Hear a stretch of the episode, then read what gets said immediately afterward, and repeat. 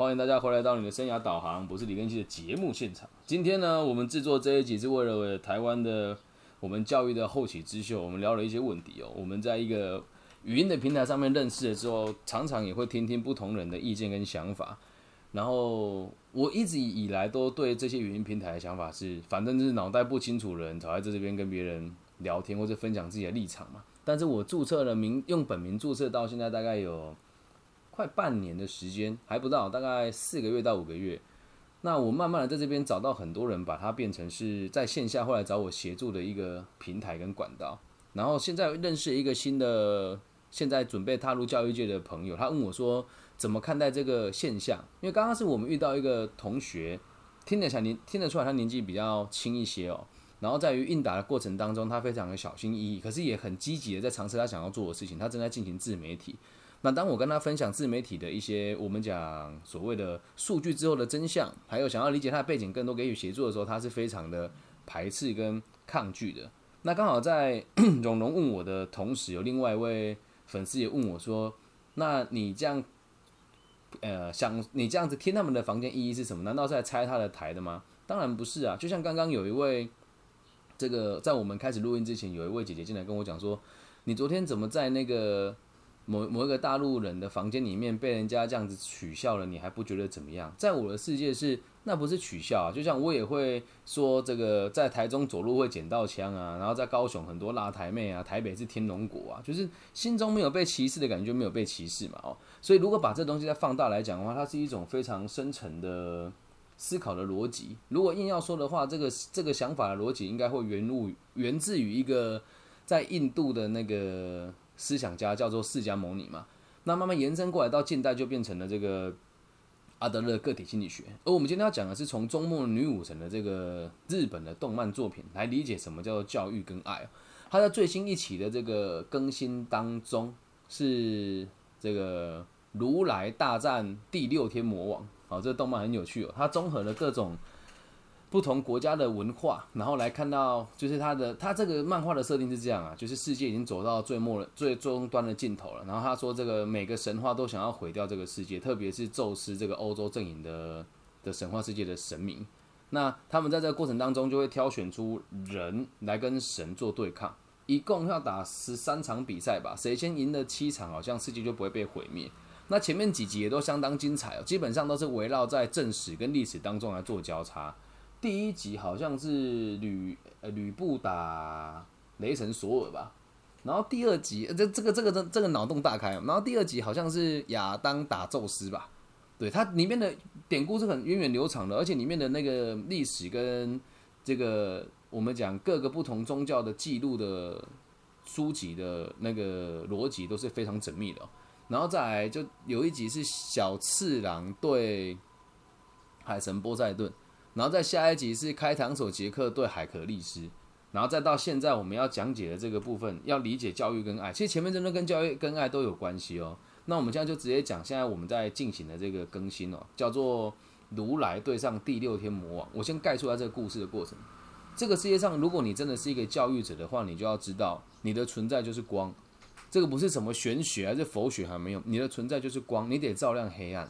但是在照亮黑暗的同时，请你不要忘记了。当你在照亮别人的时候，你是一个光源，所以你的背后也一定是黑暗的，所以你得承担很多所谓的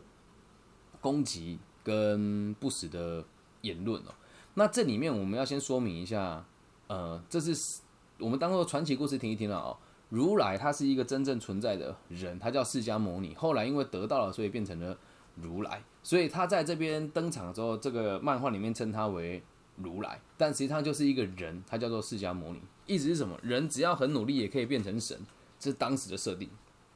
然后灵符这个呢，它是一个福神，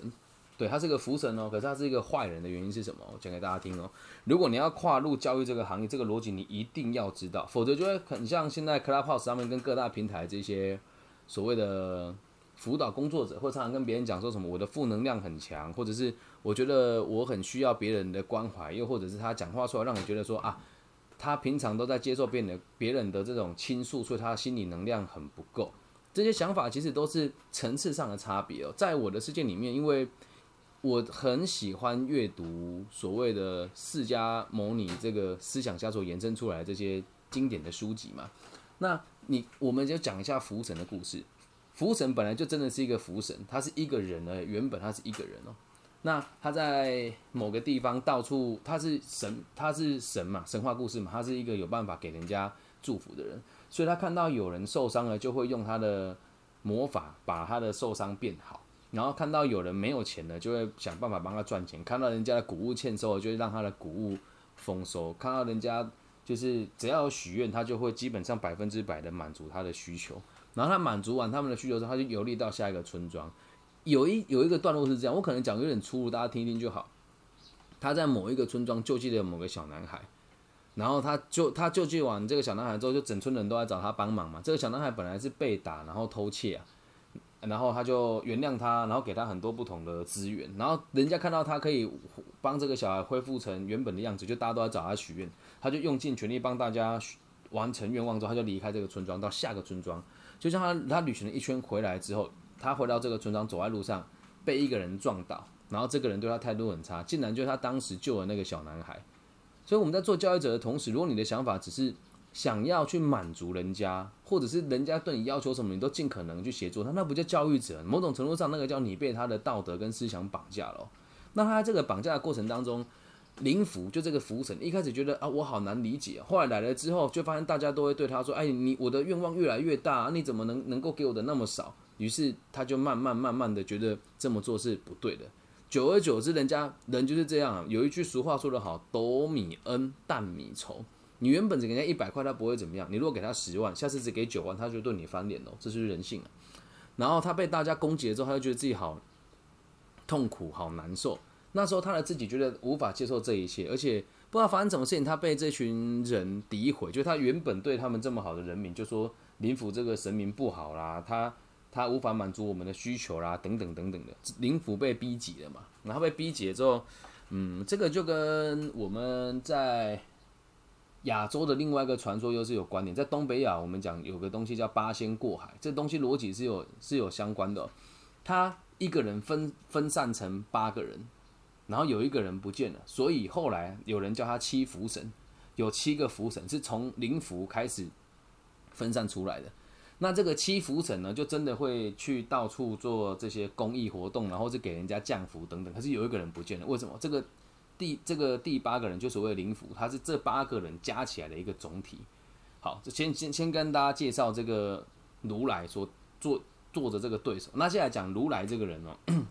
嗯，我们用一般比较历史学的角度来看的话，就是一个人叫释迦牟尼嘛，然后后来讲述了某一些思想，被大家觉得，诶，他讲的很棒哦，于是后末世人就把他的对话抄录下来了。这跟我们孔老夫子的《论语》的内涵是一样的。嗨，早安！孔老夫子的这个《论语》不是孔子自己写的，是他的弟子写的嘛？那这个在释迦牟尼他的作品里面比较著名的叫做《能断金刚经》啊，这其实就是一个会议记录啦，陈述他对。这个弟子讲授讲授课程的内容，那说出来就是一个行销做的很成功的思想家，就跟我们现在在读阿德勒跟弗洛伊德的概念是一样，只是在当时的包装会把它包装成神话故事而已。那我先讲一下这个人的背景哦，他本来是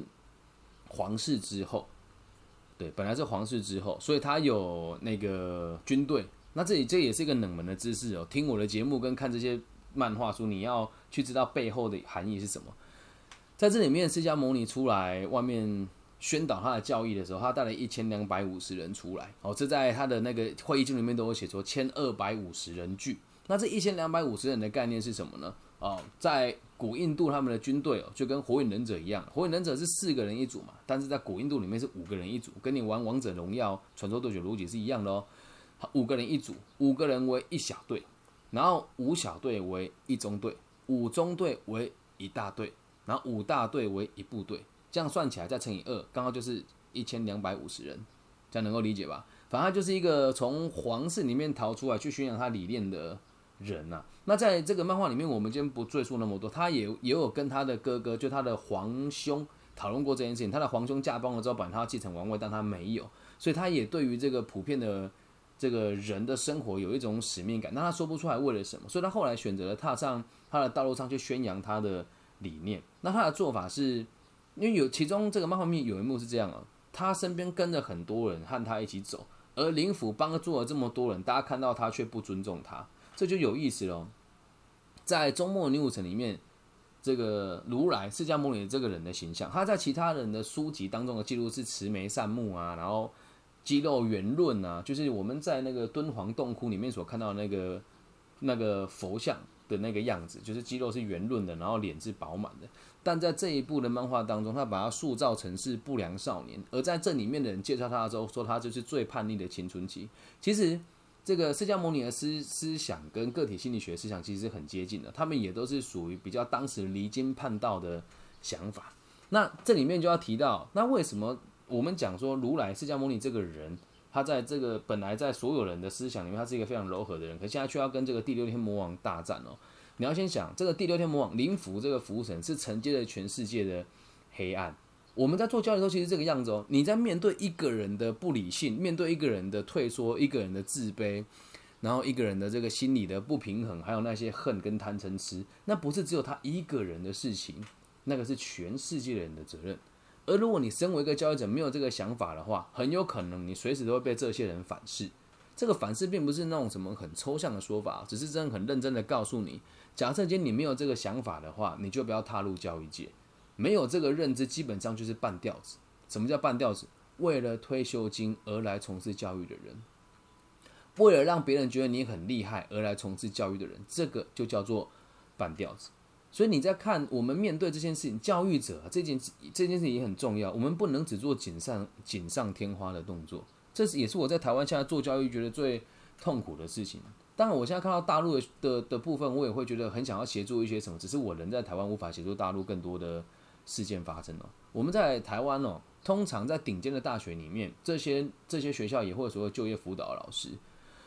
而多数人都会去放大他们的好，因为这是从根本的。学生家长都认为考上这个顶尖的大学就有未来好的工作。可是你要知道一件事，既然你考上顶尖大学，台湾的顶级企业本来就已经等着你，这些孩子根本就不需要你教育。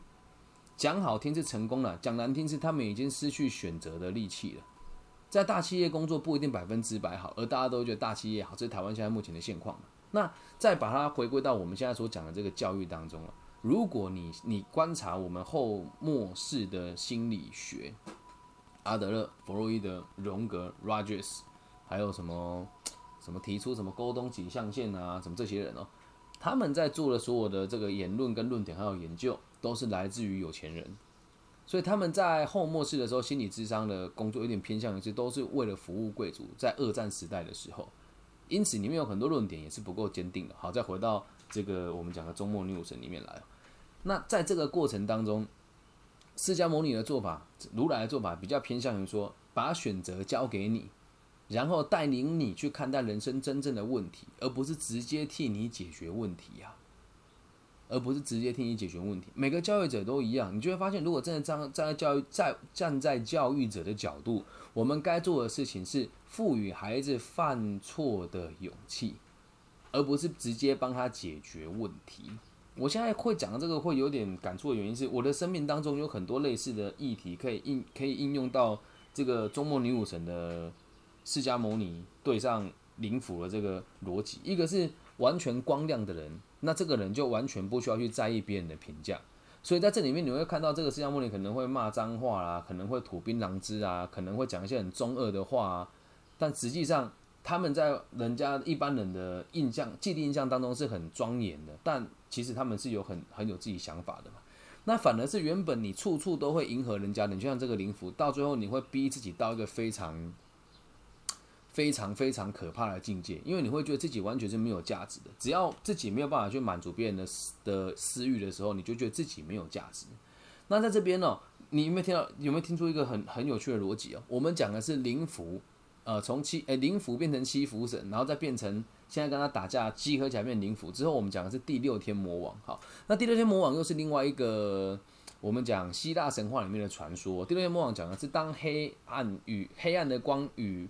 这个白昼的光相撞的时候，就会就会产生出第六天魔王。然后这时候，呃，如果你有看这个欧洲的神话，过去知道有个人叫冥王哈迪斯，他就是宙斯跟波斯顿的哥哥。好，所有的神话故事都有分成天界、人界跟冥界。那冥王，哎，人界就是宙斯管的嘛。啊，天界宙斯管的嘛，然后人诶人界里面的海洋是波塞冬管的嘛，然后冥界就是哈迪斯啊。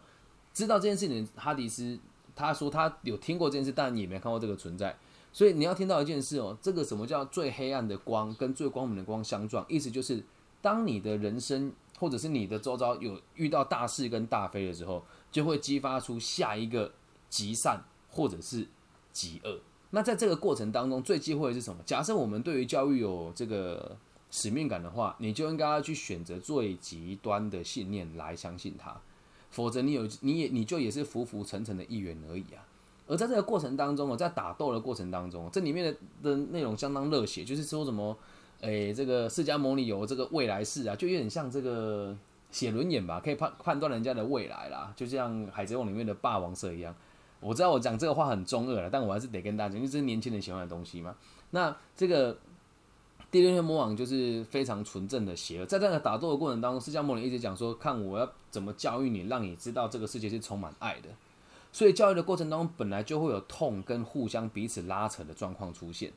这样能够理解吧？而你要知道一件事哦，我们常常讲一句话叫做“邪不胜正”，这句话真的能够成立吗？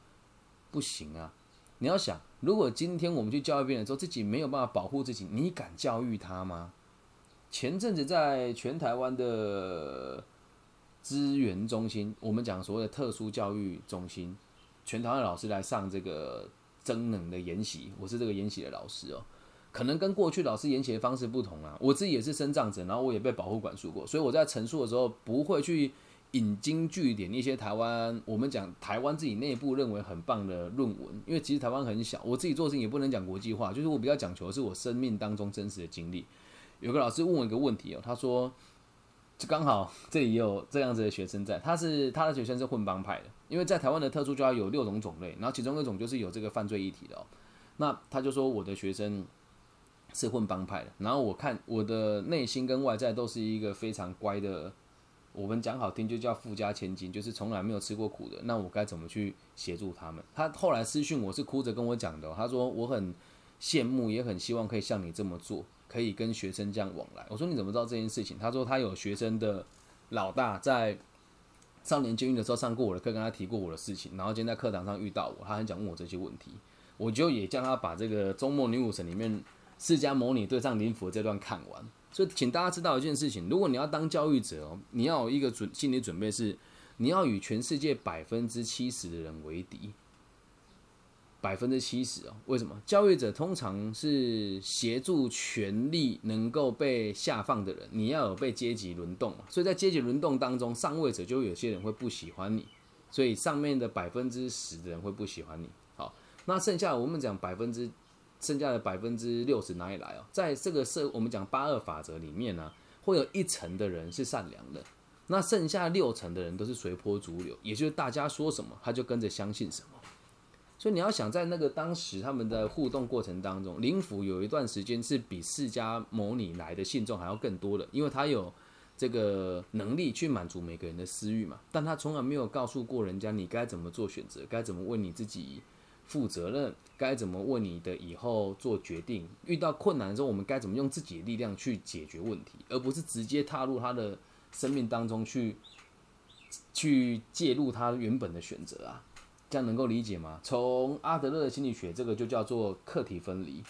那再回到我们今天讲的，今天和这位我们讲朋友，台湾的教育后起之秀相遇在这个频道里面哦。刚刚我看那位朋友的交谈，就是我们是在一个频道相遇，这个频道的孩子，这开频道的这个人可能才高中或大学吧。那我是站在非常想要协助他理解自媒体跟。我们所谓的社群软体该怎么去经营的这个逻辑，在告诉他这件事情，所以我会问他说：“你年纪大概多大，在什么背景？也不是问到很细，说你住哪里啊，安安几岁，三围感情关系没有，就是问他说你在哪个产业，年纪大概多大？正常人的回答可能是哦，我现在我现在二十出头啊，这样也二十二十岁出头，可能就十八十九、二十二、二二三四都有可能，他连这都不说。然后问他说你的专业是什么，他也不回答，所以就可以直接判断几件事：第一个，他的年纪很轻；第二个。他现在肯定所学无专业。第三，又有可能是他的专业其实不值钱，他害怕说出来他会心虚，所以他什么都没有说。那人家问我说：“那你为什么还要在这些人身上浪费时间呢？”有的人会觉得浪费时间嘛，因为愿意听我说话的人其实不少。就像现在我 email 里面大概有十二封粉丝的提问还没有回答，然后我还欠了四集要给粉丝的这个集数没有做，但并不是我不愿意去做，而是每一个人，你如果都只去找那个愿意认同你的、跟已经认同你的人来做教育的话，那基本上我们就不是教育者啦。我们这这个叫什么闭门造车嘛？所以人家我说你要怎么协助他，我后来的回答就很简单了，就是陪伴了，就有有点像现在漫画里面如来跟这个灵府在打仗打架的过程当中，我们是因为爱他才打他。那你要想打只是一个概念，我和他相处的时候有没有这有没有打击他的意念？有啊。刚才论述的过程当中，我一直跟他讲说，如果你现在要做的话，他说。呃，我做这个 IG 是为了累积我的软实力。那这时候我就是也不能，一般人可能会觉得我在打击他，但我的说法很柔软。我说，那你如果要做它的话，你要知道，所有的网络行销都是硬实力。如果你写的没有人看，那就不叫实力了。那软实力，本来我想再说明，但我又怕人家觉得我啰嗦。我说，那你想理解的话，我们再说。他有没有去学他？我觉得不见得。但是我会这样就离开他吗？其实也不会，我会默默的陪着他。我在离开之前，我会传讯跟他讲说，我觉得你是很棒的后起之秀，你很认真的在积极学习你想要的东西，而且也很有自己的想法。那未来如果你想要理解这个市场更多，我们都可以再互相交流。那这边也会牵扯到等一下我会录制的《被讨厌的勇气》里面的内容哦。《被讨厌勇气》内容今天我们会带到，只要存在就有价值的这个部分，就会提到。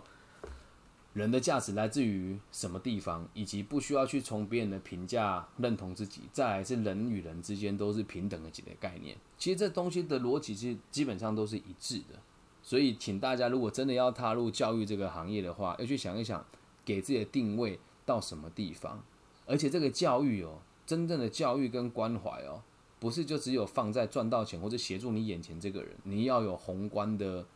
思想跟逻辑，为了整个地区来做设想。以前还没碰 Clubhouse 跟 Pocket 的时候，我的世界很小，就是在台湾、台中而已，台中彰化南投而已。好，啊云林，OK，就这些地方比较多。这个单位会邀请我来做这些制定上，诶，制定一些相关的政策嘛。那在自自从我开始做 Pocket 跟 Clubhouse 以后，现在会问我问题的人就遍遍及了全世界。然后也让自己看到世界有多宽广。原本我以为我只需要影响台湾区的这个逻辑，还有这个社会阶级里面各个阶级的人为彼此付出的内容而已。其实你会发现，这都是很大的一个共同体。我们跟每个团体都是无法分割的。比如说像现在在现场收听，IG 有十一个有十一个人嘛，但这十个人来来去去，只要你进来了，我跟你的关系就连接起来了。那在这时候，我还是要站在这个角度，是我有什么信念，想要给人家什么。以及我要给这个世界什么样子的逻辑跟改变，这样子来做教育者才会有意义。然后不能害怕受伤害，也不能畏惧黑暗。很多老师看到帮派分子就跑就跑了，那有意义吗？你还要教他吗？这些孩子才初中、高中，诶，你看他是帮派分子，你就害怕，然后你去攻击他，你用校规去压他，他会听你吗？不会，诶。当然不是鼓吹你说拿西瓜刀去跟那些古惑仔拼啊，没有那种事啊。但你不能这么担心他们，一定要走入黑暗，面对黑暗，然后理解黑暗是什么样子。最好还是要自己经历过，我们才有办法去教育这群小孩。那不管在哪个阶段的人都一样。有时候你会说，诶，我们只是教这个幼稚园跟小学，有必要做到这个地步吗？你要先理解一件事情哦。台湾现在离婚率很高，不负责任的爸爸妈妈也很多，因此你要应对的不是只有孩子本身。还有他的教养的人，还有他周遭所有一切复杂的事情，所以大家可以去想一想，看看这一部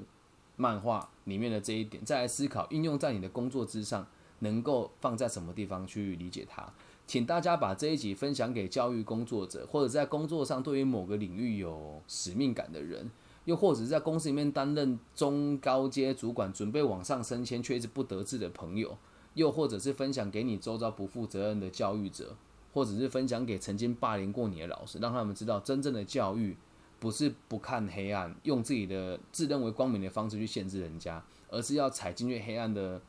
世界里面来看一看其他人要怎么样接受你的协助，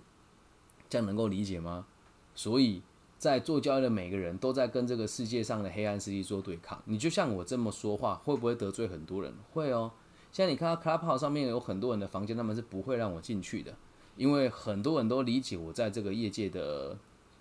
地位，不能讲地位吧，就是我的定位啦，还有我的目的。我在台湾有一个人民团体，我是这个人民团体的理事长，然后也在各个不同的大专院校里面授课，包含一些社会局啦、教育局啊，然后警政啊这些东这些单位我们都会配合。因此，很多人讲的话只要不合逻辑，我就可能会直接私讯他，或者是透过他的某些管道到他现实生活当中跟他讲，你这个说法是错误的。所以在某些平台上我是不受待见的，但我也不介意啊，我能够好好保护我自己。所以如果未来大家真的有有这个兴趣去踏入教育这个行业，一定要有这个想法。如果是半吊子混口饭吃，你就不要讲自己教育者，你就要说我就是当一名这个地方的老师就好。如果你在学校这么说是没有问题的，但假设现在在我们的直播平台还有各个地方这么多自称大神的人，你如果这么说就是唯心而论。那我也不是说想要得罪人家，或者跟这个世界开战吧。用层次上的逻辑来讲，假设今天是两年前的我的回答就是：你不要让我遇到，遇到之后你就知道，因为你的所在赚钱的地方，我也都有能力影响他。所以请不要以为你在网络上这个世界讲的话没有人听得到。以前我会这么处理，那现在我不会这么做。现在的我我的说法是，我会先寄一封信给他，然后问他说：你办教育的理念是什么？有没有什么需要我协助的地方？那接下来就要去观察他的成长，因为会有很多人来相信这些。其实，在网络世界跟历史文化里面都一样，我们可以看到这个黄金之乱呐，啊，这个赵匡胤的故事啦，还有那个什么什么敢什么什么姜什么姜母鸭王啦，白莲教啊，都是一样的。只要有人敢跳出来呼吁，大部分人过得不好，就会盲从的相信他。因为与其解决问题，还不如像林甫一样，就是帮你解决问题，或者让你看到一个虚假的希希望，那都不是真正的教育，这样能够理解吧？所以希望大家可以通过这一期的节目来理解一下自己目前有想要踏入教育行业的的的这个意图，该怎么样去做到更深入。那如果你也很喜欢看这个动漫的话呢，最近的这个针对于人生哲学，我我觉得做的阐述很好的三部作品，第一部叫《鬼灭之刃》。第二部叫《咒术回战》，然后第三部就是《终末女武神》。那如果大家想要听更多这些冷门的内容，因为这里面其实还有很多过去不同国家历史的融合啦。像《鬼灭之刃》就比较偏向于日本，然后这个《咒术回战》也会讲很多日本的这个他们信仰的这个逻辑。那现在《终末女武神》是比较有世界观的，他看到各种不同的的这个历史，把它综合起来变成一部作品。好，那以上就是这一集全部的内容哦。如果你听了之后很有感觉，可以在留言区帮我点赞、分享、加评分。那大陆区的朋友就在网易云频道下面留言，我就看得到了。那如果想找我一对一聊一聊的话，我的微信号是 B 五幺五二零零幺。台湾区的朋友应该就比较好找我了。但我说真的，台湾区你要找到我的的的这个逻辑，可能会比在大陆地区找我还要困难的原因是，你如果听 Podcast，你会发现你从来都不会看到任何一个平台推播我的频道。那至于这样子是怎么一回事，它也是有一个。逻辑在的，有机会再跟大家分享。那如果任何问题，从 Facebook 或者 IG 私讯我，都会回复。我的名字很好找，木子李，然后甲乙丙丁戊己更新的更，王羲之的羲。那我们这期节目录到这边喽，希望大家都可以遇到一个好的老师，拜拜。